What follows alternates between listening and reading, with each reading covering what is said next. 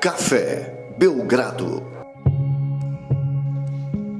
Amigo do Café Belgrado, primeiro podcast de 2018. O podcast Café Belgrado vem para a segunda parte de, de, suas resoluções de ano novo.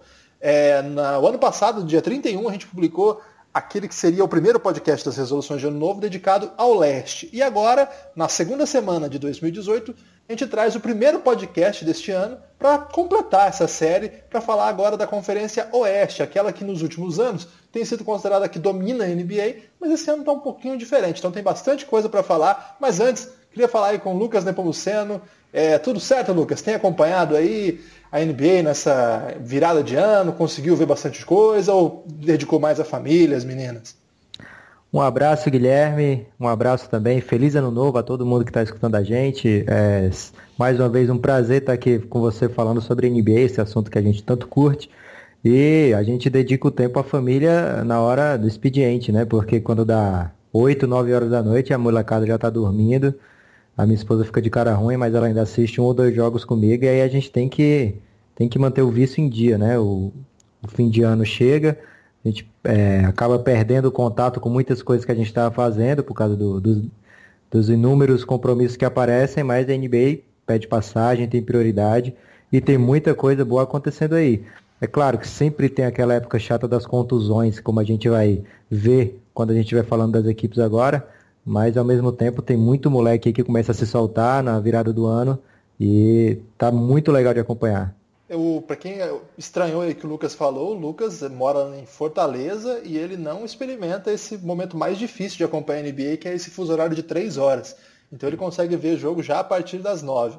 Eu estou no sul, estou no Paraná, então meu fuso horário faz com que o primeiro jogo chegue às 10. Então é, é um pouquinho mais difícil, eu, eu, vejo um pouco menos de jogos do que o Lucas, mas de todo modo é, é um, não, não dá para não acompanhar, né? Chega esse momento aí de virada de ano tudo mais, e ainda é uma das poucas ligas que a gente, de todos os esportes, que continua tendo jogo sem parar, né? Se bem que o futebol esse ano tá, tá, tá bem intenso também, nos últimos anos.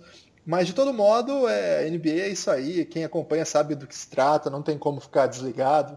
É... E eu já te falei para se mudar aqui para Fortaleza. Você tá demorando aí à toa. É, isso aí a gente vai, a gente vai dar um jeito nisso aí ainda.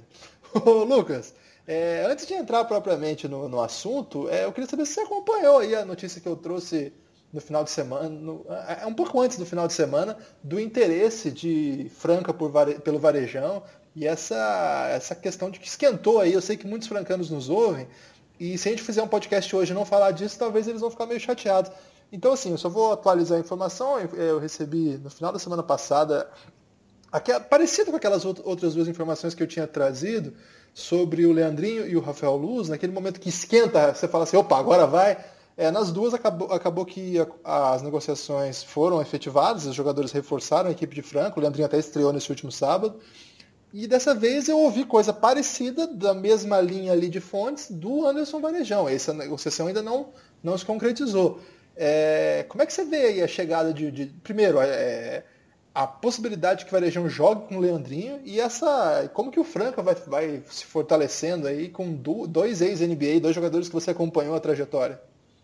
É, primeiro também quero lembrar de outra vez que você falou para mim que esquentou, que foi quando você disse que vinha para cá o basquete cearense.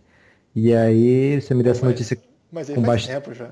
É, mas era com bastante antecedência e de repente você soltou o esquentou e aí depois do esquentou foi rapidinho. É, então... quando rola o esquenta, pra galera entender, assim, a gente ouve muito burburinho, né? A gente tem. É, não é assim que, que é informação de baixo. Não, a gente conversa com as pessoas do meio e as pessoas do meio falam sobre as coisas que acontecem no meio.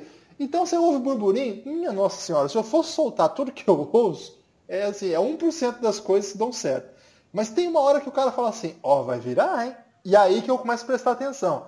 É, é, é, isso que eu, por isso que eu não posto muita coisa, porque é, nossa senhora, é muita coisa que você ouve, muita coisa.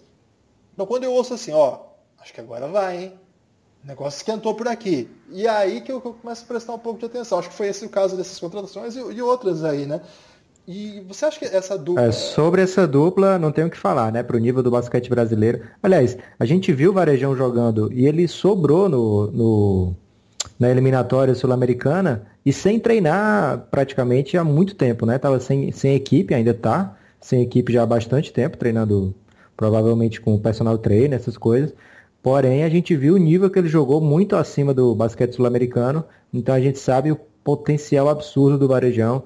O Leandrinho no primeiro jogo também já mostrando que é bem acima da média do basquete nacional, como a gente já esperava isso.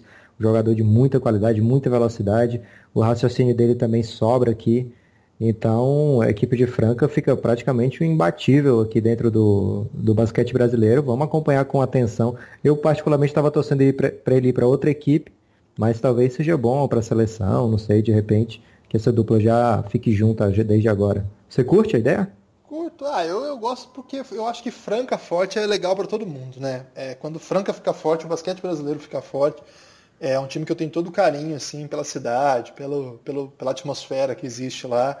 Então acho que seria muito legal, sim, é, sem dúvida nenhuma. Agora, Lucas, mais uma coisa antes, o pessoal vai, vai esperando com um pouco de ansiedade aí, mas eu preciso é, mandar abraços. Eu, você sabe que eu sou um, um podcaster, gostou dessa? Muito afetuoso. E prometo muitos abraços. E muitas vezes eu esqueço, mas dessa vez o que eu fiz? Eu anotei. Olha aí, hein? Ao anotar os abraços que prometi agora, vou deixar alguns é, em débito ainda, porque não sei onde eu anotei. Mas alguns estão bem aqui na minha frente. Então posso, posso, posso começar já com essa bela série de abraços? Então a gente pode presumir que você, sua resolução para 2018 é anotar os abraços. anotar um... os abraços e pedir desculpa uma... para aqueles abraços não anotados em 2017. É um ato que não vou repetir. Muito bom. Vamos bom, lá então. Bom, eu preciso começar abraçando minha esposa, né, a Vanessa, que ajuda muito aí no podcast, sempre dando força aí. E é, você também sempre a, é, agradece a Marília. Eu quero também agradecê-la por dar essa força aí, esse essa ideia de acompanhar dois jogos por dia, muitas vezes do Phoenix Suns, não deve ser fácil para manter um casamento em dia. Então a gente precisa é, sempre abraçar nossas esposas. Mas eu queria abraçar também ouvintes é, mais próximos e alguns assim que, que, eu tenho muito carinho que eu conheci esse ano, sabe? Que pessoas que, que eu recebo mensagens que eu não, que eu não, não sabia que. que esse ano, 2018 já? Não, desculpa. Esse, essa última temporada, digamos assim. É, então eu queria começar por um cara que até participou aí do, do SPN League, o Roma Seven. Ele é um cara que eu não conhecia, tem, tem um Twitter super legal, sempre fala de basquete, participou agora do SPN League. Queria mandar um abraço para ele, é um cara que eu gosto muito, sempre manda mensagem no nosso podcast. Outro cara que eu também não sabia que nos ouvia, recebia mensagem essa semana, é um cara que eu respeito muito também no Twitter, é o Renan Damasceno, que é jornalista lá de Minas. Um, um cara que é bem legal seguir também, quem não segue aí, é, vale a pena, um cara que manja do jogo, fala também de futebol, de outras coisas, trabalha na imprensa esportiva, é um cara bem legal de seguir. É, quer mandar algum abraço antes dos meus próximos? Quero mandar um abraço para o Breno, do Twitter, eu não decorei a arroba dele, mas ele é um cara que sempre participa com a gente, sempre interage, então um grande abraço para o Breno, a gente curte muito quando eu recebo mensagem dele. Breno também. O Breno foi um do, lá, lá atrás, quando a gente começou a fazer isso aqui, o Breno sugeriu que a gente cadastrasse os podcasts em outras plataformas. Tal. Foi bem legal a atuação dele, porque a gente estava começando ainda na ferramenta. Né? A gente gosta de falar, mas na parte técnica a gente está sempre precisando aprender. E o, e o Breno ensinou umas coisas legais, assim, como onde, onde cadastrar, né? colocar o feed e tal. Foi uma coisa que possibilitou que deu um, um salto bem legal na nossa audiência aí, que a gente não estava nem esperando. Um abraço que eu queria mandar também é para o nosso amigo Rodrigo Alves, lá, ex-rebote, hoje na, no Globo Esporte. É um cara também que sempre nos ouve e também dá... Ah, é um, um, um personagem do basquete que já participou do nosso podcast. Inclusive, é, o podcast dele, como foi da primeira leva, ele não está disponível offline, nas versões aí dos, dos, agregadores. Mas nos próximos dias nós vamos subir novamente a, a, a, o bate-papo com ele. E aí, o título vai estar tá Re-Up.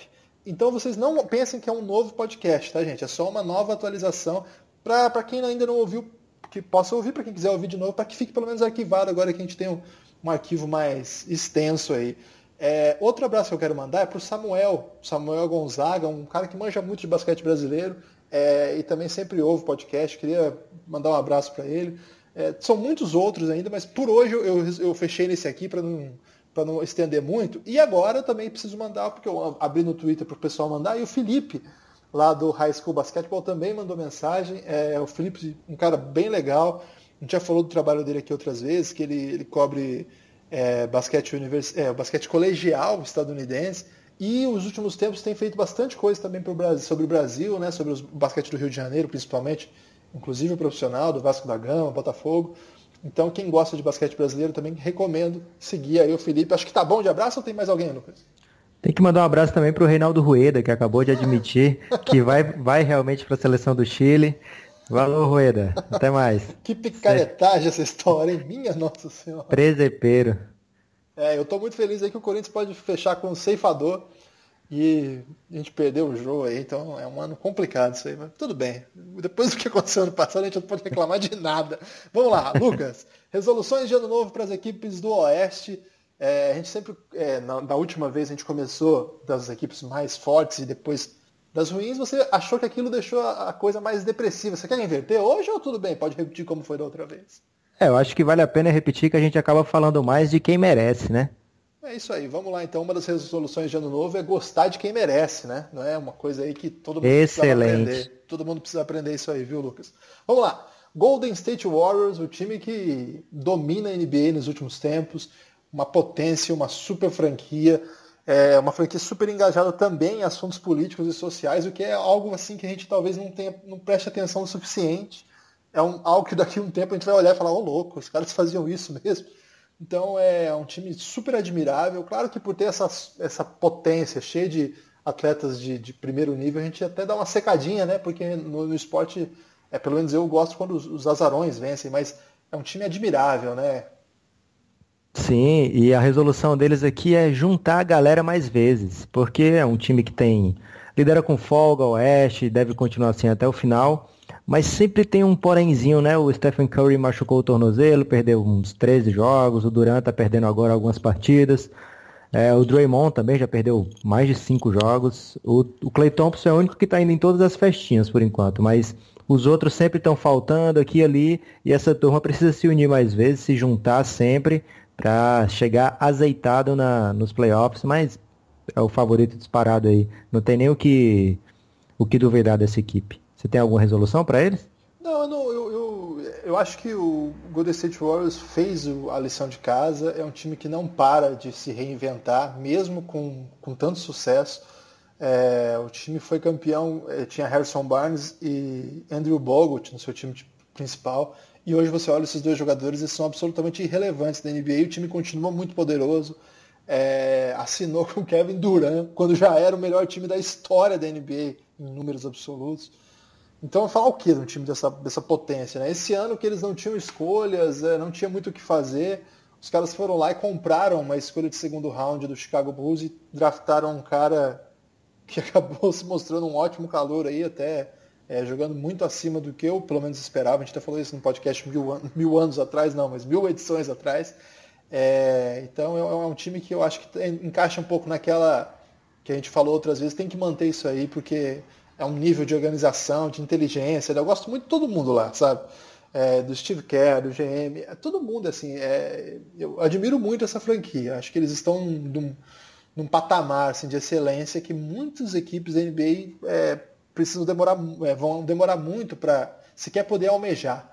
Então, acho que o Golden State é, é conseguir manter todo mundo são aí, então não tem muita resolução, né? É mais um caso de oração, digamos assim. E falando em todo mundo são, é, o Houston Rockets a gente chega agora no anticlímax, né? É, a lesão do Harden foi um balde de água fria, porque ele vinha numa temporada de MVP monstruoso, assim, né? O Harden, ano após ano, vem se postando monstruoso, mas dessa vez era uma temporada de MVP de uma lesão chata que o tira de quadra. É, a gente não sabe quanto tempo ainda, né? Ele ainda vai ser reavaliado. E o Houston, Lucas? É, foi logo depois também da lesão do Chris Paul, também do Clint Capella, todo mundo ali perdendo um joguinho ou outro, aí vem essa notícia do Harden e perde aí, duas semanas garantidas e mais pra frente ninguém sabe bem ao certo quando ele volta, é uma lesão, como você falou aí, que não é simples, que ela vai e volta, então você tem que cuidar, ficar curado. A gente espera que não atrapalhe o, o, o a concorrência dele ao prêmio de MVP, né? Ele estava indo muito bem, é, era meu favorito, mas espero que ele continue concorrendo aí, continue quando ele voltar, que ele volte bem, que não que não prejudique tanto os números dele assim, Porque no fim das contas virou uma competição por número, né? Ano passado claramente ele merecia, mas aí os números do Westbrook eram vistosos demais para serem ignorados e acabou ele, ele vencendo. É, esse ano o James Harden está competindo principalmente com o LeBron James, na minha opinião, e espero que ele consiga se livrar rapidinho dessa contusão aí, porque é um dos jogadores favoritos. Fora que é a melhor barba, né? Sempre que tem uma conversa aleatória na rua e a gente está falando sobre barba com os amigos, Aí eu pergunto, é, mas e a do James Harden? E aí eu apresento para todo mundo a barba do James Harden. Muitos ficam espantados quando eu digo para que ele é o melhor jogador da NBA, melhor jogador de basquete do mundo. Às vezes eu exagero assim, né, para dar mais ênfase à barba. E aí com isso a barba dele vai ganhando o mundo. E o Pô, a... desculpa, mas que tipo de amigo que você tem que de repente vocês estão falando sobre barba? É estranho, é motoqueiros? Não, pô, aqui, aqui é a barba, barba é o é o visual do momento, né? Eu sempre chego com a barba por fazer. E aí, se alguém critica minha barba, eu já mando a barba do James Harden para me defender. É... Tá. E que Houston Rockets. você traz aí pro Houston Rockets? Resolução do, do Houston Rockets. Autoconhecimento. Por quê? O Derry Murray, que é o GM do, do, do, Houston, ele nunca fica parado na deadline, né? Ele sempre arruma uma troca aqui, às vezes grande, às vezes pequena. Só que esse ano a equipe tá tão encaixadinha quando joga todo mundo que fica aquela dúvida, será que ele vai aproveitar alguma oportunidade de mercado e, e arriscar é, mexer aí nessa, nessa coisa que vai dando tão certo? Ou será que ele reconhece que ainda precisa dar um passinho a mais para chegar no nível do, do Golden State? E é isso aí que o Houston Rockets vai ter que descobrir até a deadline, que é próximo ali ao período do All-Star Game, não está tão longe assim. E o, quem está na, na, fila para sair já há um, um, bom tempo é o, o, Ryan Anderson, né? Só que ele está com aproveitamento excelente, encaixou muito bem com o Chris Paul ofensivamente, e aí fica muito complicado de mexer. Você tem alguma resolução para eles? Não, eu, eu acho que é isso mesmo, assim, é tomar cuidado. É... E assim, é, é muito difícil você pre prever o que tipo de matchup pode acontecer, é, qual, qual, qual o adversário que você vai enfrentar na pós-temporada é, que possa ferir o seu sistema de jogo. Esse time tem pensado muito no Golden State Warriors e a ideia é que eles vençam o Golden State não parando o Golden State, mas fazendo mais pontos do que o Golden State. Então, é, eu acho que um pouquinho de defesa não vai fazer tanta diferença assim. Então, assim, a resolução desse ano é que, que, bola, que as bolas caem. Que eu faço o que precisa ser feito para que as bolas caiam. E é aquela coisa, né, Lucas? É, que a bola caia, tem até aquele livro assim que o pessoal adora citar, que a bola não entra por acaso, que é até um livro sobre o Barcelona, né? É, a bola de basquete não entra por acaso também. Então não é bem, não é bem uma oração, né? O, o time tem que estar tá bem montado, o time tem que ter as peças no lugar certo. Então acho que esse, esse é o tipo de time que a gente sabe que as coisas vão dar certo até que eles enfrentem um adversário que consiga frear o seu ataque. Agora, que adversário hoje pode frear o ataque do Houston? Não sei, porque quando a coisa acerta, e tem acertado há muito tempo, principalmente quando o Harden estava jogando, é imparável, né, cara? É, é absolutamente imparável. É, me lembro até de um comentário do Zach Lowe, em que ele fala assim que é, nos últimos tempos as pessoas têm criticado muito isolation, né? É, aquela jogada de isolação. É, como que a gente pode explicar? É o jogador que ele pega a bola, tá de frente para os adversários e assim abre os quatro parceiros, cada um num canto, e deixe só um jogador isolado em quadra. E ele falou assim, e virou uma moda na NBA, nos analistas de NBA, falarem mal do isolation como se fosse um sistema preguiçoso. Em grande medida é, né? Assim, quando um jogador apela para isso o tempo todo, ele significa que ele não tem muito o que fazer a, não ser ele resolver o jogo sozinho. Mas ele falou, quando você olha o Houston Rockets jogando, quando ele chama essa jogada, nunca é uma má jogada. Porque os outros quatro, que não o Harden, estão matando tanta bola e o Harden é tão pará, imparável num contra um que, e tão bom passador que esse sistema que em tese pode ser preguiçoso, ele é muito, ele, assim, ele é, ele é fatal, ele é mortífero, porque uma dobra mínima que seja é, deixa um jogador com alto poder de, de chute, Eric Gordon, é, você acabou de falar do Ryan Anderson e outros diversos, né? Todo mundo ali tá, mata a bola. Tem, tem, tem uma rotação que eles colocam que os cinco matam bola. Então ele fala, olha, não sei se é tão ruim assim esse de isolation quando é o Houston Rockets. Então é um pouco isso, assim, é que a resolução que seja é, azeitar um sistema, de novo, no termo que você usou, para que quando chegar na pós-temporada, que é quando realmente importa, o time não precisa de defesa, porque eu acho que se precisar, não, não dá tempo mais de montar um time que dê para fazer alguma coisa na defesa. Eu acho que é se preparar para que o ataque faça essas coisas absurdas todos os jogos da pós-temporada. Podemos ir para o San Antonio Spurs? Podemos. Só acrescentar que o, o Mike D'Antoni, mesmo que ele tivesse oito defensores no time, o time dele não ia defender. Não é o esquema dele, não é o estilo dele. Então, como você disse, tem que focar no que é bom, para ver se, se ganha de todo mundo no que ele é bom. San Antônio? Isso. San Antonio Spurs parece um pouco contraindicativo que eu vou falar, mas é respeitar os mais velhos. Como seria isso? San Antônio. Isso, eu ia botar idosos, mas achei falta de respeito, principalmente com o Manu, aquele monstro de 40 anos que ontem estava lá deitando lá em Portland. Nossa, o que, que esse cara faz é absurdo. É, o San Antonio, além do Manu, tem diversos jogadores acima de 30 anos. Tony Parker, além das contusões, também já tem uma idade avançada. Aí Paul Gasol nem se fala. O, Lamarcus não é nenhum garoto, pelo contrário. Rudy Gay também está aí sofrendo com, com contusões já nessa fase da carreira, onde precisa descansar de vez em quando. Qualquer contusãozinha ele perde dois, três, quatro jogos. Então é uma equipe que, por acaso, está precisando muito desses caras. Por que eu digo por acaso? Porque ano passado o Kawhi Leonard fez uma temporada magistral e deu para os veteranos do San Antonio serem carregados por ele. Esse ano, o Kawhi jogou oito partidas, na maioria das partidas ele não foi bem, Inclusive o San Antonio perdeu várias delas. E já se contundiu de novo, vai ficar mais um tempinho aí sem jogar, ninguém sabe bem quando ele volta. Mas espero que não seja, não demore muito. Além disso, outras apostas que pareciam promissoras para esse ano, como o DeJounte Murray, que começou muito bem na temporada, já perderam um pouco a força. O, o Davis Bertans, não sei se é bem esse o, a pronúncia do nome dele, também não conseguiu se tornar uma força é, constante na NBA, meio vagalume. É, então, uma equipe que está dependendo muito, principalmente de Lamarcos, Paul Gasol e Tony Parker, às vezes, e Manu, claro.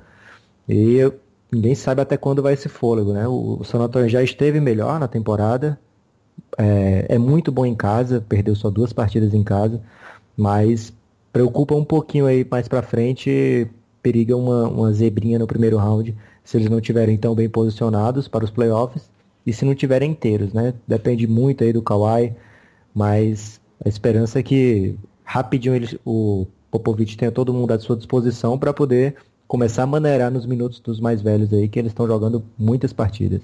O complicado de resolução de ano novo para times que são muito bons e têm estruturas muito boas é que muitas vezes a gente vai falar assim, ó, é importante que mantenha isso, que você aprimore uma coisa ou outra, é, que você consiga que os jogadores fiquem saudáveis, que nem, não é nem como uma resolução, né? Mas uma oração, como a gente falou. É, mas eu acho que tem uma coisa que o San Antonio Spurs costuma fazer muito bem, é, e eu acho que pode ser uma, uma um achado aí para esse time que tem, embora tenha uma ótima campanha, né? A gente está gravando esse podcast é, no dia 8, eles estão com 27 vitórias e 14 derrotas. É, é um time que é, é, curto, né, Lucas? Ele, o, Luca, o, o, o Popovich ele, ele consegue montar um sistema que você não presta tanta atenção nas falhas da equipe, o time vai vencendo do jeito que dá. Vai vencendo com Brandon Paul, vai vencendo com Brain Forbes. Uns caras assim que a gente nem ouviu falar quatro meses atrás e hoje eles são importantes para vencer jogos na NBA. Mas eu acho que o San Antonio Spurs precisa de mais talento, assim, porque a minha impressão é que quando chegar nos playoffs, em que você vai ter que usar ali uma rotação de oito, nove jogadores, não sei se dá para confiar nesses caras e também não sei se dá para apostar tanto na saúde dos jogadores do San Antonio Spurs. Então, eu tenho a impressão que o time deve, deveria ficar um pouquinho mais atento nesses jogadores de fundo de banco de, de, de, dos outros 29 times da NBA e que ninguém percebe. Mais ou menos o que eles fizeram com o Boris Diaw um tempo atrás, ou que com o Laverne, que eles pegaram agora. De repente, um achadinho desses aí, com, ser, geralmente eles acham jogadores internacionais, jogadores que vêm da Europa, que não são bem utilizados nas suas equipes, e aí eles conseguem achar um espaço para o San Antonio Spurs e eles viram grandes jogadores. Então, de repente, pode ser uma peça desse tipo aí, que eu acho que dá para ficar atento. É, não sei quem, Lucas. Você tem ideia de algum cara estrangeiro aí, ou um cara que é meio que ignorado nos bancos, que de repente o Popovich pode estar de olho já, e ali na trade deadline manda uma, uma escolha, manda um. Uma, assume alguma, alguma cláusula futura, não sei. Tem alguém que você pode pensar assim de cabeça? Especificamente o jogador seria mais ou menos uma aposta, um tiro no escuro, né? Mas a gente sabe que tem times que estão lá na rabeira que tem jogadores interessantes. A gente até falou sobre o Dallas um dia desse, que todo mundo ali é jogador de NBA, mas o time não dá liga, né? É, mas o problema pra, nesse caso para o San Antonio é que são jogadores já um pouco caros, que estão em salário alto, fica difícil de trazer. O Sacramento é outro time que está lá na rabeira que, que tem jogadores, até o banco do Sacramento tem produzido mais do que o time titular. É, o Memphis Grizzlies é outra equipe também que não tem muita esperança nessa temporada, o próprio Utah Jazz. São equipes assim que talvez acabem se livrando de salários é, ou de contratos um pouco mais longos, na esperança de assinar algum free agent de impacto. E aí o San Antonio pode acabar fazendo uma limpa aí, conseguindo um ou dois jogadores. Tem também o Clippers, né? De repente o Clippers decide ir por outro caminho. Tem muito jogador ali que dá para jogar. Imagina um Teodosic no Spurs. Que isso. Imagina um Joe Ingles no Spurs, falando, você falou do Tajaz, né? Ele tem, a cara, tem a cara do Spurs, mas muito. esse aí recebe 10 milhões ao ano, se eu não me engano. É, então fica complicado. Mas então, vamos ficar atento aí no que o Spurs pode fazer. Minha resolução seria, vamos prestar atenção no fundo do banco aí, nesses jogadores de times que não são muito, é, que não estão em evidência, alguma coisa assim. É, o Portland tem um elenco muito, muito longo também, e está sempre tentando trocar esse, porque eles fizeram um monte de contrato aí uns dois anos atrás, estão até agora emperrados com esse elenco que eles montaram. Também tem algumas peças ali que de repente, imagina o Evan Turner no Spurs, é outro tipo de jogador. É, ali no, no, no, Blazers é inútil, mas no Spurs eu prestaria um pouco mais de atenção. Enfim, no Spurs qualquer jogador vira craque, né? Então é muito louco. É, o Evan Turner, inclusive, fez uma temporada maravilhosa jogando pelo Brad Stevens. Então é um jogador que realmente no San Antonio. Agora a gente vai para o salário dele de novo. Ele recebeu 70 milhões, se eu não me engano, do, do Blazers. É difícil de sair. Vamos ficar atento. Agora, Minnesota Timberwolves. O Minnesota, é, enfim, o time pegou no tranco, né? Ganhou sete dos últimos dez jogos, vem com uma campanha ali de cabeça de chave da primeira rodada dos playoffs do Oeste. É um time que é a retação muito enxuta, como quase todos os times que o Tom Thibodeau monta, mas vem vencendo os jogos. É um time que foi montado é, nos últimos dois anos, a chegada do Jimmy Butler muda a equipe de patamar. E aí, Lucas, você pensou alguma resolução para Minnesota? Conhecer novas pessoas, Guilherme. Eita! O time titular, como você disse, joga minutos demais e a equipe tem o segundo pior banco da NBA, cara. Então, como é que a gente pensa aí num, nos playoffs no Oeste com o segundo pior banco da NBA? A rotação, como você falou, é muito curta e olha que no time titular a gente está contando aí com o Taj Gibson, né, que não é nenhum grande monstro da NBA, não. É o segundo pior banco e assim, se você for dar uma olhadinha, não são apenas jogadores inúteis que tem ali esse mesmo time, alguns desses jogadores já foram produtivos em outros bancos por outros técnicos. Mas é gente... o Thibodeau, não é o caso? Então, a gente já viu que o Thibodeau era assim também no Chicago Bulls, jogadores que ele não utilizava, como por exemplo, um exemplo que vem à cabeça é o Omer Ashik, o turco, né? Ele não utilizava o Ashik na equipe, jogava oito minutos por jogo no máximo, é, a maioria das vezes nem jogava. E aí o Houston Rockets foi lá e pegou o Ashik num salário que o Bulls não pôde pagar. Também não se interessou por pagar, tá? já que era um cara que mal era testado na NBA. E aí o Ashik passou muitos anos como titular da NBA, teve problema de contusão mais para frente, mas foi um, um grande achado para o Houston naquele momento. É, são jogadores que o, o Thibodeau não, não utiliza e acaba não aproveitando, não, não dando valor ao banco e o banco das equipes dele normalmente sofrem muito. Só que no Oeste não dá para você não ter banco e para um jogo de playoff sem banco. Já de cara ele pegaria hoje o Oklahoma City Thunder, que é outra equipe também sem banco, mas é, o, o banco do, do, do, Minnesota só ganha do banco do New Orleans Pelicans. É, para to, pra todos, é ruim mesmo. É ruim pra caramba. É, e assim, não é que eles jogam, eles são um pouquinho pior do que os outros. Não, esses dois são muito, muito piores. Se você quiser, quem quiser dar uma olhadinha nessas estatísticas de banco, procura o site hoopsstats.com, são dois S seguidos, e aí você vai ver muita coisa interessantíssima sobre os bancos da NBA. Legal. É, olhando o banco aqui, veio outro nome à mente aí que o Spurs podia pegar, que é o Nemanja Belica, hein? Já pensou? O cara não é, é ousado, um jogador alto, estilo Popovich gosta. Olha, e, fiquem atentos aí. E ainda é internacional como você curte aí pro, pro é, É isso aí. Vamos pro Oklahoma então? Você... O Oklahoma é um tema de debate quente nesse podcast, né? Porque eu sou muito sacaneado pelo Lucas Nepomuceno, porque apostava nessa equipe. Mas estamos aqui com o Oklahoma City em quinto lugar do Oeste, finalmente é, também engrenando. Sete das últimas dez partidas foram vencidas por eles. E é aquela coisa, né, Lucas? Eu acho que a resolução de ano novo desse time aí é bom. O que, que nós vamos fazer a partir de agora? Nós estamos três jogadores que são muito alto nível, só que dois deles não têm, digamos, no horizonte vínculos possíveis com a nossa equipe. É... O que, que a gente faz? O time começou a ganhar. Ó, oh, Lucas, é, uma, é, uma, é um problemão, viu? Eu acho que essa série de vitórias complica um pouco. Porque antes a gente estava mais ou menos convicto de que, bom, não deu certo, vamos trocar um desses caras aqui, vamos pegar o futuro, não sei o quê. De repente, complica no sentido positivo, porque assim, é, muda a narrativa, traz uma certa esperança, né? E aí, Lucas, o que a gente faz com esse time? Eu adorei o complica no sentido positivo. É, não, complica a narrativa, né? Assim, Vou usar na minha vida, com certeza, essa expressão a partir de agora. É, o... Esse é um conflito. o meu... A minha resolução para o Oklahoma, apesar de, do Timberwolves ser conhecer novas pessoas, também poderia se aplicar aqui pelo banco curtíssimo, mas a do Oklahoma é ser realista. Por quê? Porque a equipe fez aqueles movimentos ousadíssimos na, na off-season e de repente começou o burburinho sobre o Big Three da equipe do Oklahoma. E a real é que não tem Big Three em Oklahoma, como também, como também não tinha em Miami. Revisionismo? Isso, não tinha também em Miami. O que, o que, que aconteceu? Em Miami eles acharam que tinha o Big Three, e aí ficava nessa de não sei bem quem é o dono do time, e o time dançou lá pro Dallas de um jeito ridículo nas finais. O Oklahoma começou achando que tinha um Big Three, e aí, o, vou usar um termo aqui porque eu não sei como é que fala em português, mas a usage rate, como é que eu falo isso em português, meu amigo? Taxa de utilização. Pronto, a taxa de utilização do Carmelo Anthony era superior à do Russell Westbrook. Era superior, muito superior à do Paul George. Então, é, a equipe achou que tinha três jogadores do mesmo nível, quando na, na, verdade não tem.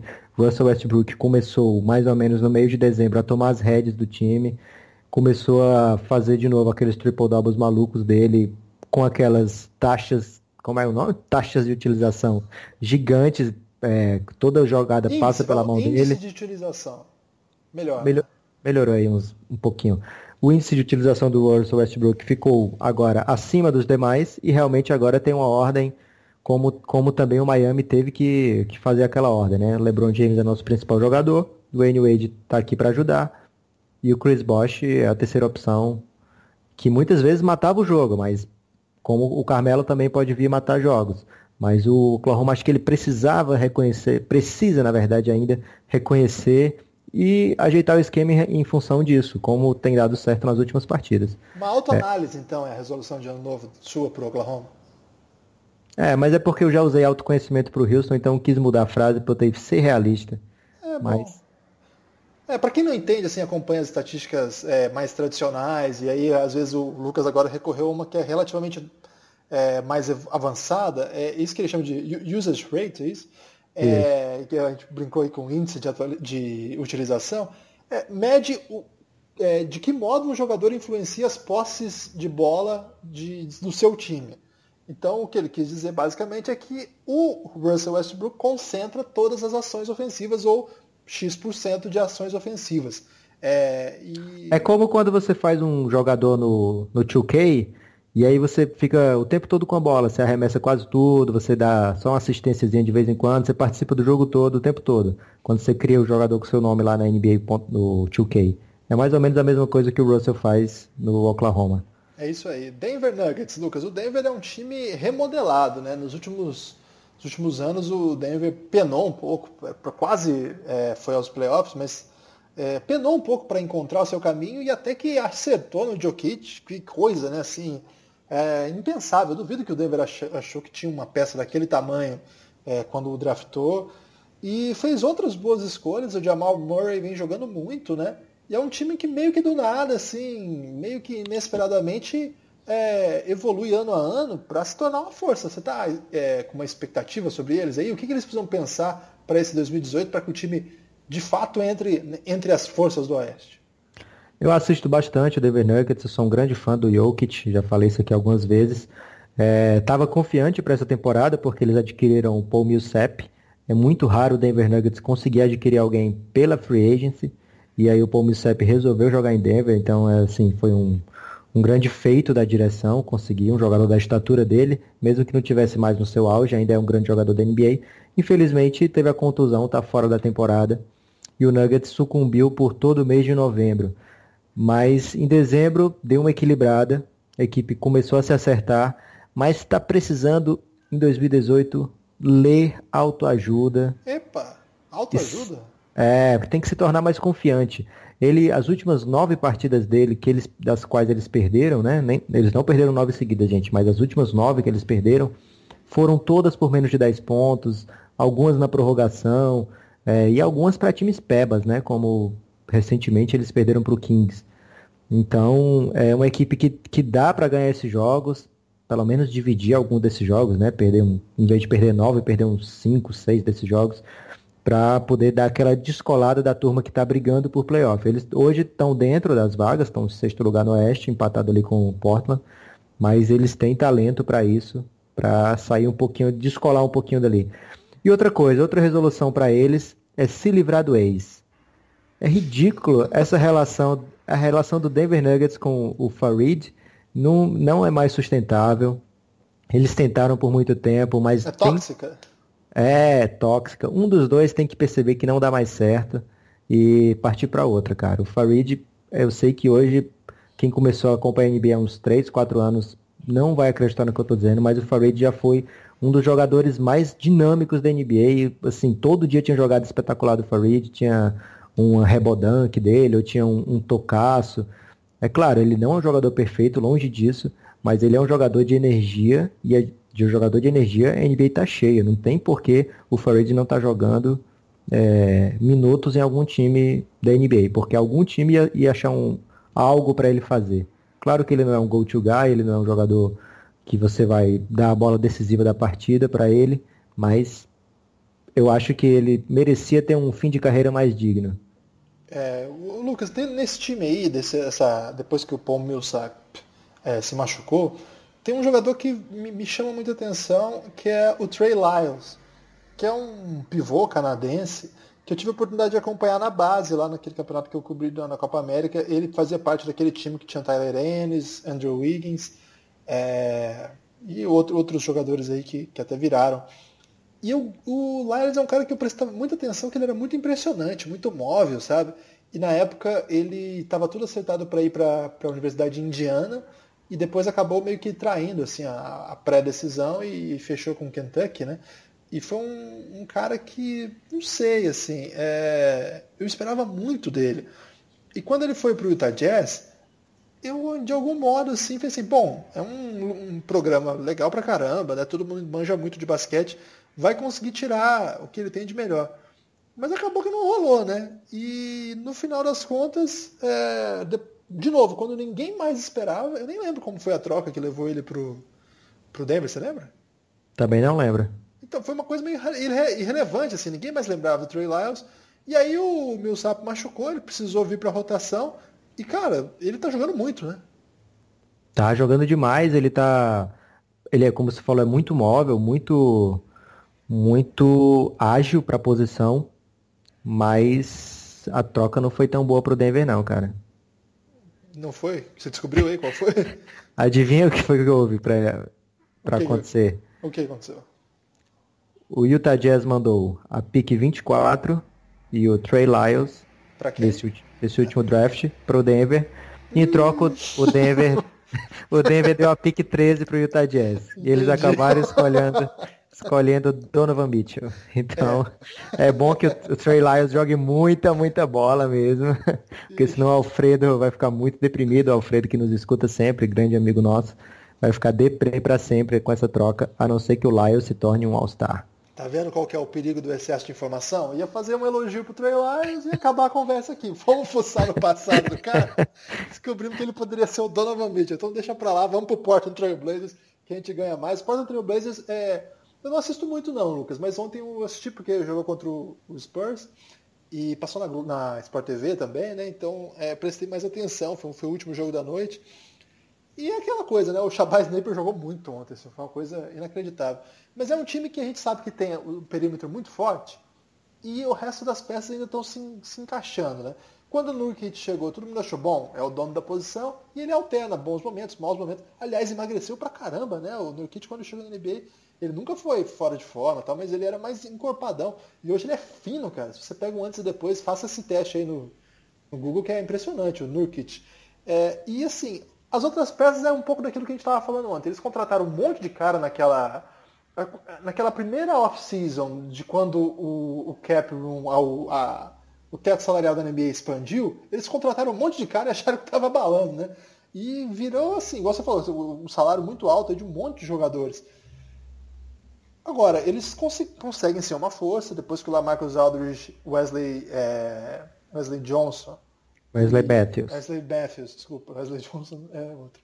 Wesley Matthews e o Nicolas Batum saiu, a gente imaginava que esse time ia demorar muito para voltar a ser uma força. Muito rapidamente eles já, já são uma força, conseguem chegar aos playoffs, mas o que, que falta para que esse time virar, assim, de fato, alguém que a gente olhe com medo?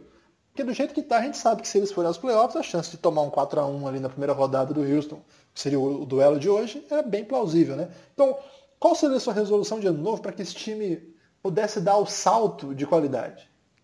É, você, fez, você me fez duas perguntas, né? É, e as duas respostas são diferentes. É, para esse time, para a gente ter medo desse time, eles têm que arranjar uma grande troca, arranjar um grande jogador a mais para jogar junto com Lillard e CJ McCollum. É, que esse jogador não é o Nurkic. Eu gosto bastante do Nurkic, mas ele não é um jogador que vai decidir grandes, grandes jogos para o Portland com frequência, né? Então teria que ser um ou um grande jogador, ou dois ou três bons jogadores para dar um salto de qualidade aí nessa equipe.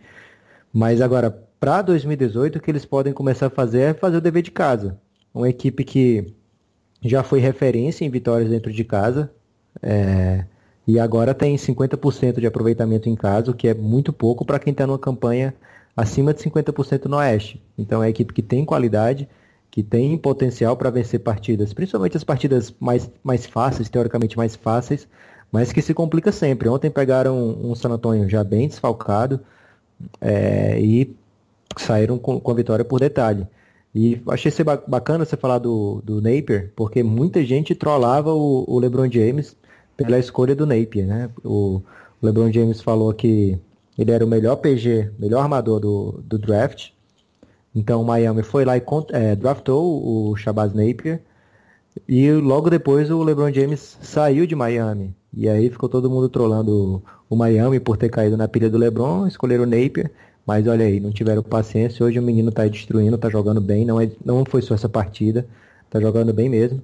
E está segurando a, a, barra enquanto o Lillard está machucado, né? Aliás, quantos jogadores machucados, hein? É, triste de ver, né? Agora o Shabazz Napier, fez uma, uma, carreira universitária impressionante, assim, um dos melhores jogadores universitários que eu acompanhei. É, e assim, tem aquela coisa, né, Lucas? Se você tá sacaneando o LeBron e acha que você tá manjando muito de basquete, eu acho que é bem possível que você esteja muito errado.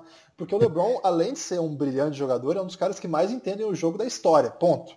Sim, o LeBron é um, é um, é um gênio do basquete, não só com o que ele faz com a bola de basquete, mas como ele pensa o jogo. É um cara absolutamente fora de série.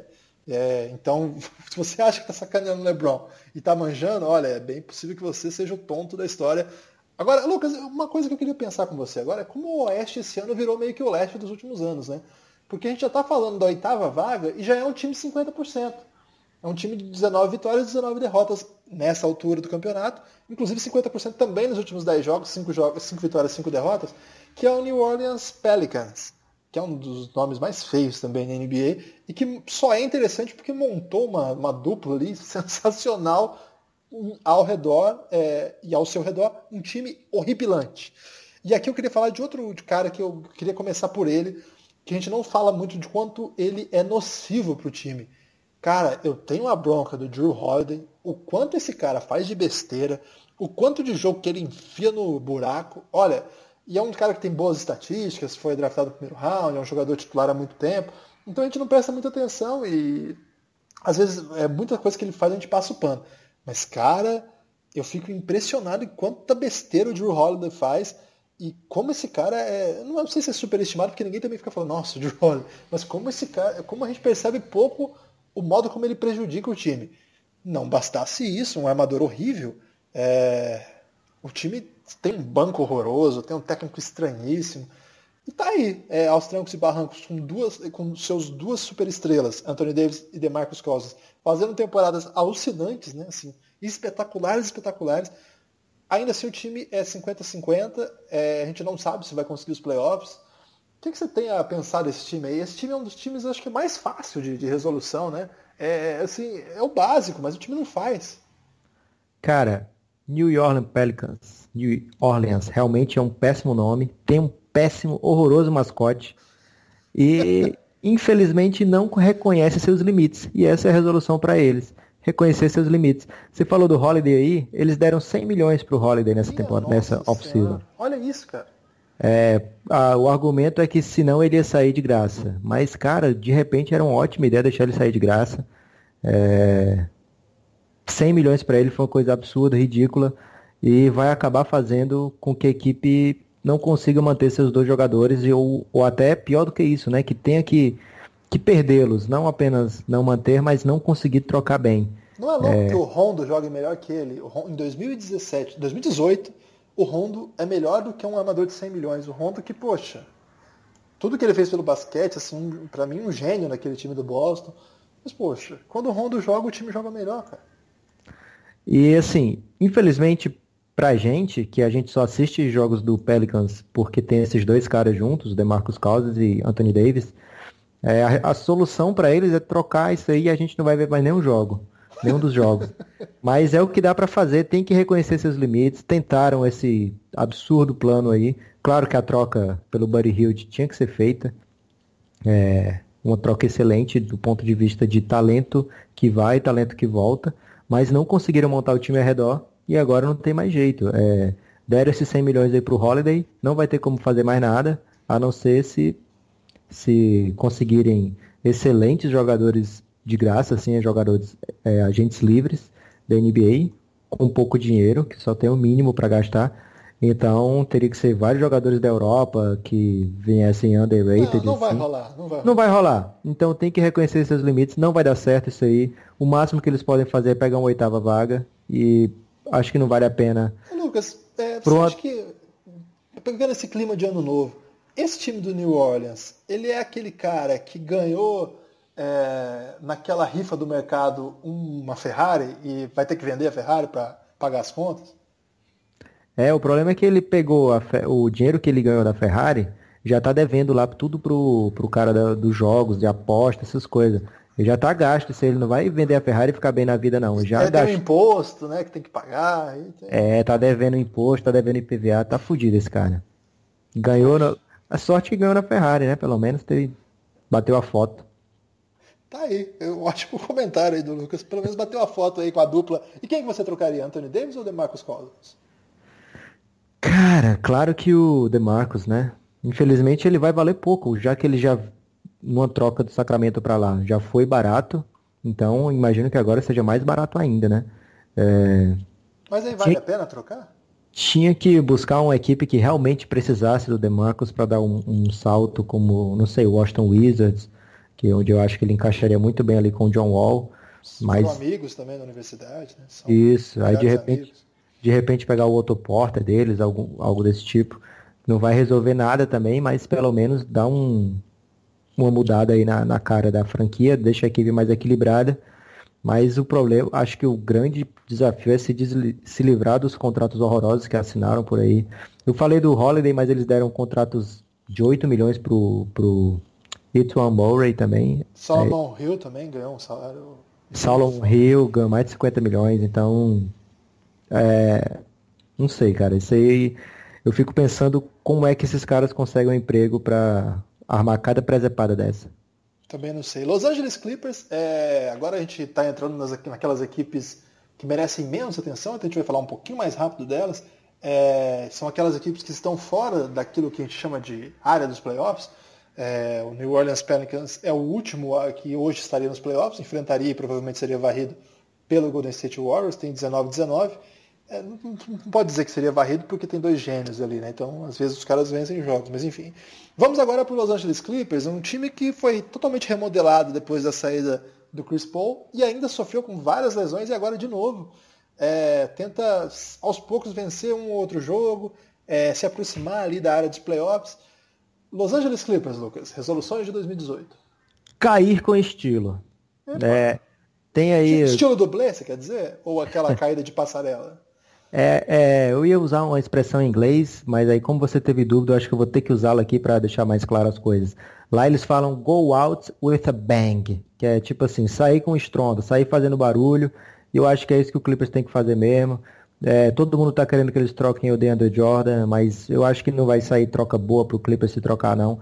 O Blake Griffin voltou, o Teodosic está voltando, né, o, o Beverly não volta mais, mas também, também não dá para ter tudo na vida, principalmente para o Clippers, que nunca teve nada. É, então, tentar uma última grande temporada, um playoff, um, um, uns jogos memoráveis contra o Golden State nos playoffs, de repente, ou então contra ah, o Houston. Não, não vai rolar, né? Ah, mas eu acho que eles têm condição de passar o Pelicans na tabela, não é nada absurdo achar que o Clippers vai passar o Pelicans. Não, não vai rolar jogos memoráveis contra o Golden State nos playoffs. Ah, memoráveis, mas perder um 4x1, perder um 4x0 com bons jogos, uma, uma, prorrogação de repente. Eu acho isso, que isso é melhor do que trocar o DeAndre e nesse momento. Talvez seja melhor trocar o DeAndre mais para frente, se for o caso. Mas eu, eu tentaria, daria mais uma chancezinha pro Clippers. Eu acho que tem bons jogadores ali. Daqui a pouco, quem sabe, o Galinari recupera o bumbum dele, que está machucado, o glúteo, né? Como é uma palavra recorrente aqui no podcast. E de repente a equipe consegue passar o Pelicans e beliscar alguma coisa. Você, você projeta alguma coisa diferente para eles? Não, porque quando eles estão jogando eu mudo de canal. É, é, é agora que o gente voltou, eu presto um pouco mais de atenção. Mas você fala, eu não gosto de assistir time ruim, né, cara?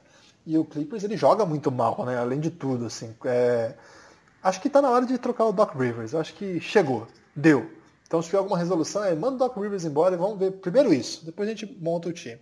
E o Utah Jazz, Lucas. O Utah Jazz é um dos times que eu mais gosto de ver jogar, porque é um time que, ao contrário do, do Los Angeles Clippers, joga muito bonito, joga muito bem. Cara, só que o time é fraco, né? O time não tem peças, o time teve bastante lesão também, o time perdeu seu principal jogador do ano passado é, para o Boston Celtics. Então é um time que é difícil imaginar o que, que dá para saber. Eu acho que eles estão num momento interessante para aquela tancada marota, viu? Porque é, ainda dá para você perder bem. Você não tem um time que vá aspirar grande coisa. Você acertou no calor, né, cara? Quem que poderia adivinhar que eles estavam perante uma estrela e Donovan Mitchell é um potencial All-Star. Provavelmente será eleito calor do ano, se não o calor do ano, um dos três melhores calores do ano. Então, vamos aproveitar essa maré e dar uma tancadinha marota? O que, que você acha? Resolução para 2018: buscar a felicidade na felicidade daqueles que você ama. Que isso, cara? Ou seja, Donovan Mitchell, calor do ano, e você não vai fazer nada além do que aplaudir esse menino. É, não vai ser feliz nas vitórias, mas você vai ver aquele menino lá brilhando, é, jogando muito e ficar feliz por isso. E é o que dá para eles fazerem hoje. Infelizmente, como você disse, além do Hayward ter ido para o Boston, eles praticamente não tiveram Gobert ainda esse ano, machucado direto e quebra o, toda a estrutura da equipe. E já era uma equipe que dificilmente pegaria playoff, então acho que está na hora de fazer isso que você disse mesmo e partir para a próxima. Agora o time que você é especialista, o Phoenix Suns. Phoenix Suns, resolução para 2018 é fazer Enem, sair da casa dos pais, procurar um emprego enfim, amadurecer, cara. É, tem muito moleque ali, muito jogador, inclusive, que faz besteira, igual moleque mesmo, faz umas bobagens incríveis dentro e fora da quadra, mas tem, tem talento, não dá para negar que tem talento no Phoenix Suns. Ontem mesmo, aliás, antes... Eu sabia que você ia falar isso, cara. cara, mas, mas é um time... Ah, isso que é duro, cara. É um time. Você acha que eu, eu não estou sendo é... realista com. Não, com o problema não é isso. O problema é que de fato os caras. É, você vai falar do Brander lá, né? O Dragon Brander.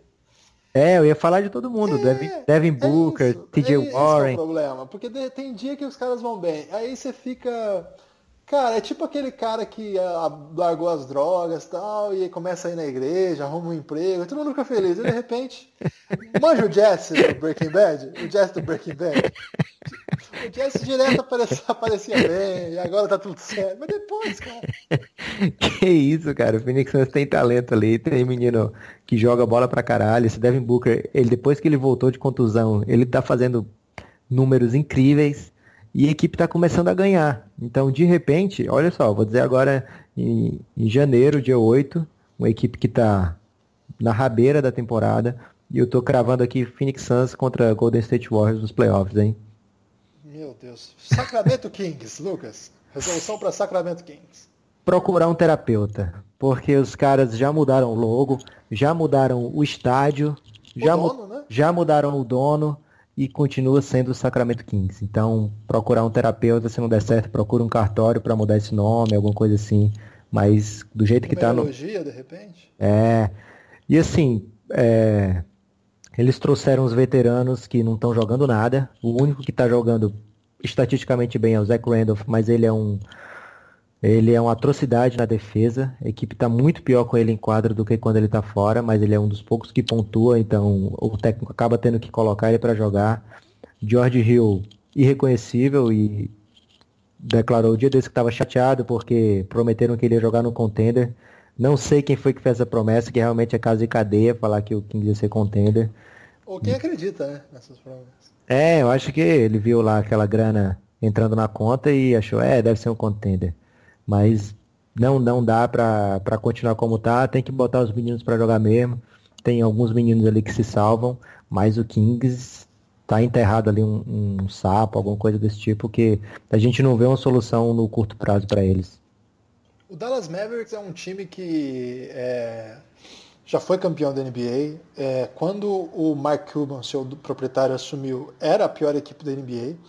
E o Mark Cuban revolucionou a franquia, ninguém vai dizer o contrário. É, teve uma linda era com o Steve Nash, teve uma era fabulosa depois da saída do Steve Nash com o Dirk Nowitzki como centro da franquia e com vários jogadores importantes na equipe, que chegou ao título nesse momento, com Jason Kidd. É um time assim, é, que marcou a época para a nossa geração que acompanha a NBA, só que já há alguns anos padece da mais profunda irrelevância como se não existisse, né? como se o Dallas é, não participasse da NBA já há alguns anos, o que para mim, particularmente, que sempre fui fã do Dallas, é muito triste, também para o nosso amigo Diego Silvestrino, um fã do Dallas Mavericks, torcedor do Dallas Mavericks no Brasil. Aliás, nesse momento não existem muitos, né? Estranho, porque é uma franquia tão bacana. É... Mas enfim, os que existem sabem do que eu estou falando. Eu só posso lamentar, eu acho que uma resolução de ano novo é.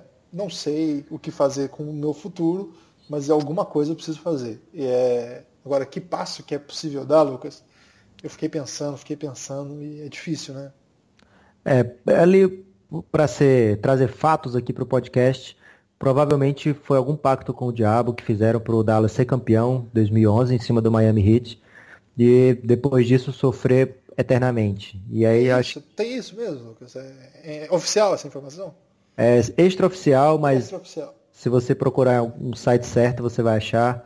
É, e vou dizer uma coisa, tem franquia por aí que as pessoas, toparia... As pessoas ficariam enojadas se soubesse? é, o Gunter soltou essa aí do Dallas Mavericks, que foi vendido a final da NBA. Não, mas eu acho que muita, muito torcedor falando sério agora trocaria isso, ter um time ridículo para trás e para frente, mas ter um título. Ter aquele momento que você comemora o título, é, né? Trocaria, mas depois ficaria arrependido, porque, poxa, será que vale a pena? Eu não sei, eu acho que depois que falando, alguns trocariam, teriam, gostariam de sentir o que é ser campeão pela da NBA, mas é, eu acho que o, o Mark Cuban está fazendo um projeto correto, né? Ele pegou a pior equipe da NBA e está tentando deixar de novo a pior equipe aí, passando por todas as fases do projeto. É uma volta ao, ao, ao, é, uma de volta em torno do próprio eixo, né? Isso, e de repente ele percebe que vai ser campeão na frente, né? Que é tudo é cíclico. É, ele se torna o pior para depois ser campeão e agora ele tá voltando o caminho para poder ser campeão mais na frente. Quando o Lucas fica muito filosófico, é sinal de que de fato ele matutou, matutou e não chegou a uma solução possível, né? Porque o Dallas já tentou de tudo, né? Então vamos lá para a próxima, que é o Memphis Grizzlies. Esse é um dos times que eu mais gosto de acompanhar. É, gostava já há alguns anos. De, eu lembro, sabe quando eu comecei a gostar deles? Daquela época do Ruby Brown, que ele montou um time com 10 jogadores que jogavam 20 minutos por jogo e todo mundo jogava, matava, tinha o Mike Miller, tinha o Paul Gasol, tinha vários caras assim meio obscuros, sabe? Acho que o Shane Batcher é dessa época, um pouquinho depois, não lembro. Enfim. E é um time que sempre conseguiu se encaixar nessa elite do Oeste, não a elite, mas entre as forças do Oeste, é, digamos assim, contratando é, jogadores que não, não, é, não são da elite da liga, mas que fazem seu papel tático, com muito, jogadores muito aguerridos, que do, se doam ao máximo. E com a chegada do Margasol e do McConley, o time deu uma. Mike Conley, o time deu uma, uma guinada de talento impressionante. Por isso que eles conseguiram, por tanto tempo, brigar em alto nível, né? E aí tinha o Zach Randolph, que era esse jogador também que chamava muito, muito aguerrido, muito decisivo também. Tinha o Shane Batch também. Então, assim, é, um, é um, um, sistema que funcionava e trocava de técnico, conseguia se manter e acertava num, num free agent, acertava é, em algum draft e tudo mais. Só que esse ano, cara, o boleto chegou, a lesão do Mike Conley jogou o time lá pro chão, Margasol entrou em desavença com o técnico, o técnico foi mandado embora. E o time chegou naquele fundo do poço é, que toda equipe que que não é de ponta, em algum momento dos últimos anos teve a, a péssima experiência de passar. Como sair dessa situação, Lucas? Cara, eu não sei como você gosta tanto de ver o Memphis Grizzlies que eu não consigo. O basquete tá esquisitaço. O único momento bacana da NBA com o Memphis Grizzlies esse ano foi quando o Stephen Curry não, colocou, tá colocou o Mark Gasol dentro do, do liquidificador não sei se você viu esse lance que o Marc Gasol saiu rodando, tonto, até agora ainda não foi achado. E o Curry meteu a bola de três logo em seguida. É uma equipe que está tá passando por um momento muito ruim. E aí, o que é que tem para fazer em 2018? Esperar o draft e ver o que, que vai acontecer. É, eu te mandei um, um dia um, no Twitter uma proposta extraoficial, que seria Mark Gasol por Steven Adams. Quem, quem não curtiria a proposta? Oklahoma ou Memphis? E eu acho que de repente é uma, uma, uma coisa que o, o Memphis poderia explorar aí. É, tentar trocar o Marcasol, ver o que, é que ele vale, porque eu não sei. O Marcasol já não é um garoto, né? O Paul Gasol já tem 37, o Marcasol acho que tem 32 ou 33. Então é um jogador que não vai estar no auge quando a equipe voltar a ser competitiva. Então, de repente, seria o momento de trocá-lo. A resolução para o Grizzlies é, sei lá, de repente procurar um, um novo rumo na vida, é, talvez mudar de emprego, mudar de cidade, não literalmente, mas o que, quando uma pessoa está meio perdida na vida, tentar fazer algo desse tipo. É, eu acho que você tem razão no, no, aspecto que o que o time tem de bom, e é muito bom mesmo, é o Margasol. É, eu, eu, gosto muito do Conley também, mas o Conley está machucado. É, e a NBA tem muito armador também, é uma peça que vale um pouco menos no mercado do que hoje vale o Gasol. Eu acho que o Gasol vale muito porque ele é um cara que está super é, atual, o, o, estilo de jogo dele, é, o, o, quanto ele defende, o quanto ele organiza, o quanto ele passa. Ele é, digamos assim, ele é, ele é, uma, é um protótipo da NBA que deu certo, digamos assim. Né? Ele é, é esse tipo de jogador da NBA que a NBA quer hoje, mas já maduro, já pronto. Ele não é uma promessa, ele é um cara que você sabe que vai render. Várias equipes com o Margasol mudam de patamar. Eu acho que diversas dessas que a gente falou aí, que falta Imagina o Margasol no Portland. Nossa senhora. Imagina o Margasol, é, no, não sei, no. No Wizards. No Wizards. Nossa, uma potência. Imagina o Margasol no Bucks. Meu Deus. No, já pensou ele no Phoenix Suns, meu amigo? Meu Deus. Então, assim, tem vários times que podem. É, que tem peças para dar para um time que é, eventualmente faça a sua remodelagem. Só que tem uma coisa, eu acho que ali as organizações do Memphis, eles têm uma, uma mentalidade um pouco mais cuidadosa com o seu sistema. E eles temem muito o que vai acontecer. Então vamos supor que eles troquem o Margasol pelo Steven Adams, que é uma peça legal, não tenho dúvida que é uma peça legal. Cara, muda tudo, né? Porque o, o, eu gosto muito do Adams, mas é outra coisa, né? É um cara que não vai ser centro do seu ataque, é um cara que não vai passar bola, é um cara que não, eu não sei como é que ele é internamente. O Gasol, cara, ele é uma figura ali importante, sabe? Ele é uma figura central ali no, no sistema. Quando algum jogador é, começa a ter rumor de troca, ele vai na direção e cobra. Até o Mike Conley contou sobre isso no, recentemente numa entrevista que ele deu. Então é um cara muito influente que só vai sair de fato se a franquia decidir dar uma, uma virada 360 é, 360 não, porque volta para o mesmo lugar. uma virada, é, que é aquela do Dallas, essa. Não, mas uma virada, assim, uma revolução no seu sistema, na sua organização. E aí eu não sei se eles vão por esse caminho. Mas me parece que ficar com o Gasol até os 40 e fazer uma homenagem, aposentar a camisa dele, ser aquele jogador que a vida inteira só defendeu uma equipe, é uma, uma oportunidade que a gente não pode descartar. Porque, enfim, o draft vai vir, a gente não sabe o talento dessa próxima classe, como que ela vai é, se, se apresentar na NBA, mas a gente sabe que a classe é boa. De repente você consegue um super, uma super estrela aí, e aí com Conley e Gasol no time, tudo bem, dá, dá você, você consegue. O Conley vai voltar agora, né? Então, será que o time vai começar a ganhar e vai atrapalhar o projeto de tanque?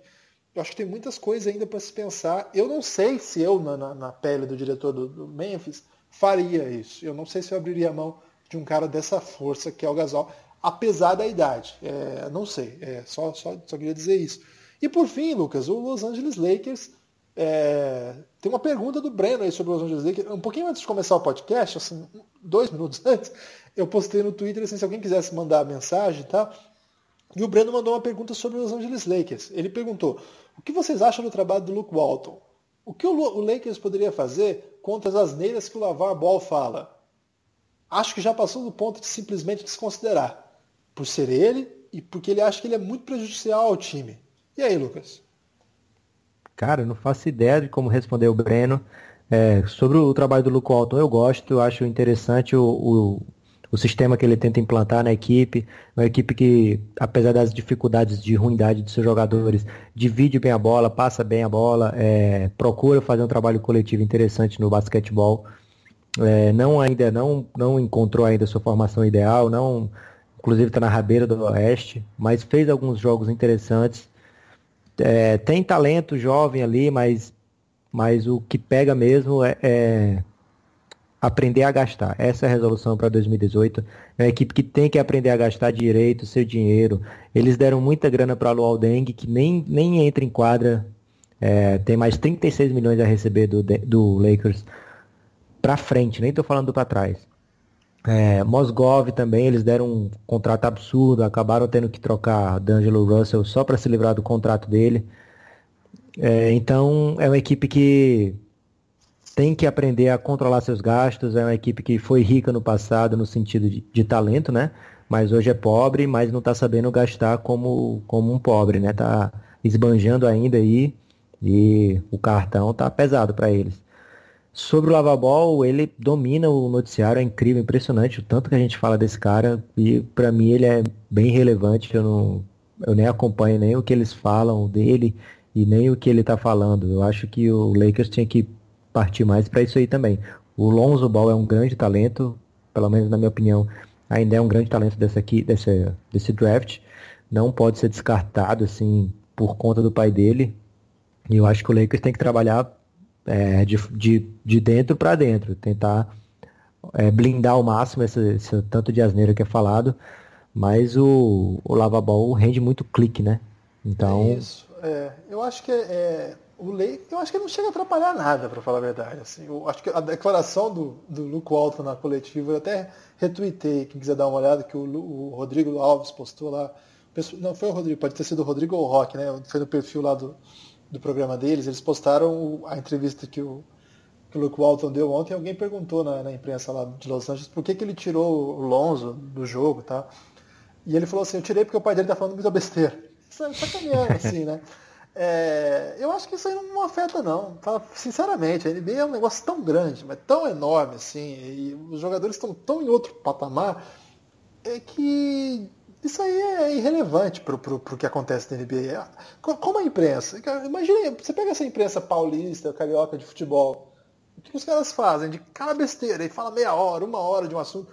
Cara, os caras fazem isso lá também, assim.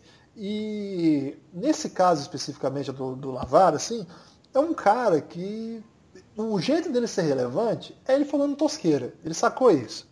E ele tem feito isso, assim. Ele já deixou de ser aquele cara lá atrás que a gente olhava assim e falava, nossa, que interessante, ele criou a própria marca para ir contra a Nike. Que sacada genial, hein? De repente isso aí seja uma vanguarda né? e outros atletas possam fazer o mesmo e aí faturar eles mesmos, sem um intermediário. Tá? Não, é que ele, estava fazendo tosqueira e vai continuar fazendo tosqueira. Esses dias ele falou de criar uma liga lá nos Estados Unidos para jovens que, que não queiram ir para a NCAA. E aí te, te, brigou com o Trump. Cara, esse cara é uma espécie de subcelebridade lá pro, pro, pro nível, assim. É, provavelmente, já, inclusive já participou lá daquele telecat lá, né? Não sei como é que eles usam o sistema lá. É, tem um nome para luta WWE. É, isso aí. Então, assim, é um, é um, personagem pitoresco que vai falar um monte de besteira. E é, o, o, que o Lakers vai fazer é o que a gente devia fazer também, é dar um mudo na TV quando aparecer sobre ele, porque não vai vir nada de bom, né? É, não, não, tem nada de bom para sair do lavar ball. Então deixa esse cara pra lá. Assim, o filho dele é tão bom, mas tão bom, que tudo que tinha de bom no lavar ball saiu do filho dele já. Tanto que os outros dois meninos são horríveis, né? O, o, o, o logo depois do, do, do Lonzo é horrível e o mais novo é um pouquinho melhor, mas também não é nada de nada relevante, né? Então é o que a gente pode esperar aí é que ele acerte aí com algum canal para fazer uma versão dos Kardashian para os meninos dele e faz alguma algum reality show lá e aí pode ser até legal, né? A gente assistir um reality show de como eles vivem na Lituânia, e depois voltando. Né? Eu, eu, assistiria, mas porque eu gosto de basquete, não porque eu gosto desse cara. Acho, acho ele estúpido e irrelevante mesmo. Assim, estúpido no sentido não de, de, burro, né? Porque ele é muito malandro, né? É, ser alguém absolutamente irrelevante. A gente fala tanto, né? Mas, assim, ah, deixa esse cara pra lá, que é a melhor, melhor coisa que a gente faz. Sobre o Lakers, é, a gente sabe que a torcida é muito grande no Brasil, muito ávida por, por uma reconstrução. Eu acho que o projeto vai mal eu não, não, não sei se, se, eu olharia com bons olhos. Você falou do Luke Walton, falou assim, é um, é um, Me lembrou até um pouco do Luke Walton jogador, né? Um time com muitas dificuldades, o Luke Walton era um jogador com dificuldades, que sempre tenta passar a bola, é o que o Luke Walton fazia, é, tenta buscar o jogo coletivo. Eu acho o Luke Walton muito melhor técnico do que foi jogador, embora fosse um jogador inteligente e tudo mais, é o que ele fez lá naquela, naquela temporada em que ele foi auxiliar do Steve Kerr no Golden State Warriors. Foi fantástico mesmo, aquilo lá não um time pronto não faz aquilo não, porque gestão de jogo é outra coisa, porque condução do ritmo ali na beira da quadra, chamar os tempos, organizar jogadas, isso aí não dá para fazer da cama de, de, de, quarto de hospital que o Steve Kerr estava seu problema nas costas. Né? Então, de fato, ele já tem uma, um trabalho importante na liga. Não vamos esquecer, ele foi o principal artífice fora da quadra daquela temporada memorável da equipe do Golden State é, que bateu o recorde da, de vitórias da história da NBA. Então eu acho que é um técnico já experimentado, não tem que ficar discordando do que ele pode ou não fazer. Só que a coisa não está indo não. É, são 12 vitórias. É, nos últimos 10 jogos o time venceu só uma. Claro, o Lonzo ficou fora vários jogos, o time ganha alguns jogos que você acha que, que é, é até improvável que eles vençam, eles foram lá e ganhar. Cara, mas é. Eu acho muito ruim, sabe? Eu acho que o time não consegue, você não consegue ver um núcleo ainda. O Lonzo não é ainda o que a gente esperava, embora seja um jogador muito acima da média. Eu acho que sem chute não vai dar, não tem como mesmo. E o chute não apareceu. É, isso é um problema sério, né? Isso não é um problema pequeno, isso é um problema muito sério. O Brandon Ingram é um, é um jogo bom, que é tipo aquela história do Suns, né? Um jogo bom que a gente fica super esperançoso, mas no final ele não, não é um jogador dominante na posição e a posição que ele joga, para você ser relevante na NBA, você tem que ser dominante, você, senão você vira mais um. Quantos alas a gente tem na NBA? Quantos são importantes hoje? É muito pouco. A NBA hoje é uma liga de armadores e que tem esses unicórnios aí que acabam fazendo várias coisas diferentes. Mas o ala, hoje o, o ala, são poucos os que de fato são relevantes na liga, a não ser aqueles que são absolutamente dominantes. Kevin Durant, LeBron James, talvez Jimmy Butler, que seria aí uma outra peça nesse sentido, posso estar esquecendo de alguém, mas é muito difícil você hoje ser um ala mais ou menos na NBA. Se você é um ala mais ou menos, geralmente eles preferem um especialista. E aí tem uma, uma carreira que eu acho que dá para prestar atenção como um, um alerta para que não seja o destino do Brandon Ingram, que é o Rudy Gay. Não tem nada a ver o estilo de jogo, mas eu acho que como carreira, esse jogador que não foi o que se esperava, fica ali no meio do caminho e acaba virando irrelevante e irrelevante até que a gente nem lembra mais que existe. É um cara que eu gostava muito, acho que tem um potencial incrível, mas não vai. Outro cara que eu também não gosto nada é o Julius Randle. Julius Randle faz jogadas espetaculares e muitas vezes faz 20 pontos seguidos, e aí fica aquela coisa, nossa, o Julius Randle foi responsável pela vitória. Cara, mas o que ele dá de passivo é inacreditável. Assim, o que o time perde por besteira que ele faz. Claro, não, não, faz, não perde porque o Julius Randle faz besteira. Todo mundo ali faz besteira. Mas o Julius Randle, eu não sei, ele vai ter que ir para um time que controle, sabe? Que, que, que ele dê assim, um pouco de, de responsabilidade, de noção de basquete. é um cara que nada, sabe? Você, você espera, espera, tem talento, tem... mas ah, então eu sou bem mal-humorado com esse time do Lakers, esperava mais a essa altura. Sei que tem o projeto de ser ruim, né? É importante ser ruim nesse momento. O Orlando Magic e o Atlanta Hawks vem conseguindo, então o Lakers precisa ser pior que eles para ter mais chance de ter a primeira escolha, para ficar entre as três piores ali, para ter mais chance de pegar uma das primeiras escolhas do próximo draft. Mas eu acho que não tem. A esperança é, é tensa, viu? Eu não, não, tenho um futuro muito alvissareiro, assim, pensando no, no, Lakers, não, Lucas. Mas a escolha do, do Lakers só fica dele se acho que se for a primeira escolha, né? Porque ele deve ao Boston Celtics essa escolha. É, protegido da primeira, né? É, se eu não me engano, apenas se for a primeira escolha, de, de segunda a quinta, eu ainda não, não, decorei bem como é que tá essa pique não, mas provavelmente não fica com eles. Eles estão tão bem mal mesmo. E aí, outra coisa que não vai bem é a nossa promessa de falar menos das equipes pebas, né? Como é que ficou isso aí? É, mas isso aí acontece, né? A gente dá uma. A pebagem, ela, ela meio que controla a gente, né? E aí a gente precisa desabafar. E aí acaba ficando mais ou menos deprimente de novo o fim do podcast. Mas o panorama é esse, né, Guilherme? É, o, como você falou, o Oeste deu, meio que virou o Leste de antes, mas muito em função de que o topo tá muito forte, muito acima dos demais, e aí quem tava ali no meio não vê tanta vantagem em disputar para ser oitavo, para ser sétimo, e acaba optando por outros projetos aí.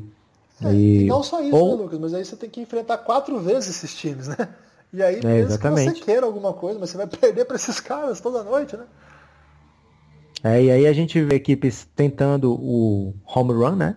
Tentando uma grande troca, uma grande jogada que deixa a equipe no nível das demais, como é o caso do Oklahoma City, que juntou esses três jogadores maravilhosos. E outras equipes desistindo completamente do, da briga, buscando um projeto de futuro. E aí acaba ficando esse, esse gap muito grande. Olha aí, que palavra desnecessária bem usada.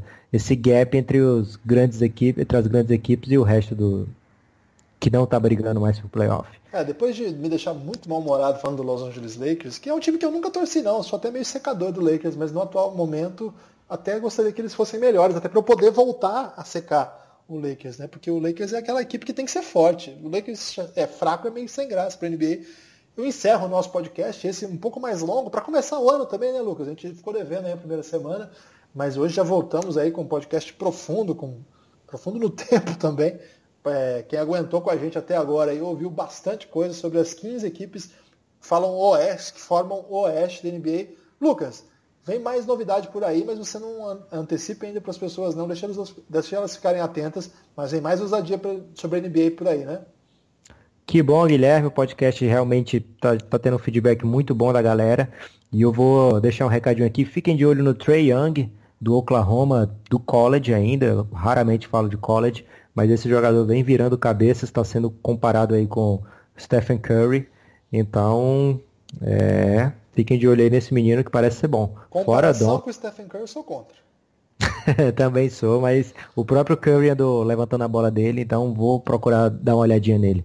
Valeu, fica aí a dica do Lucas. E a dica minha é fiquem atentos aí ao mercado nacional aí, que quem sabe pode pintar um varejão em Franca. Já pensou que legal? Fiquem atentos, os próximos dias podem ser decisivos. E com isso a gente termina o nosso podcast. Lucas, forte abraço. Abração, Guilherme, até a próxima.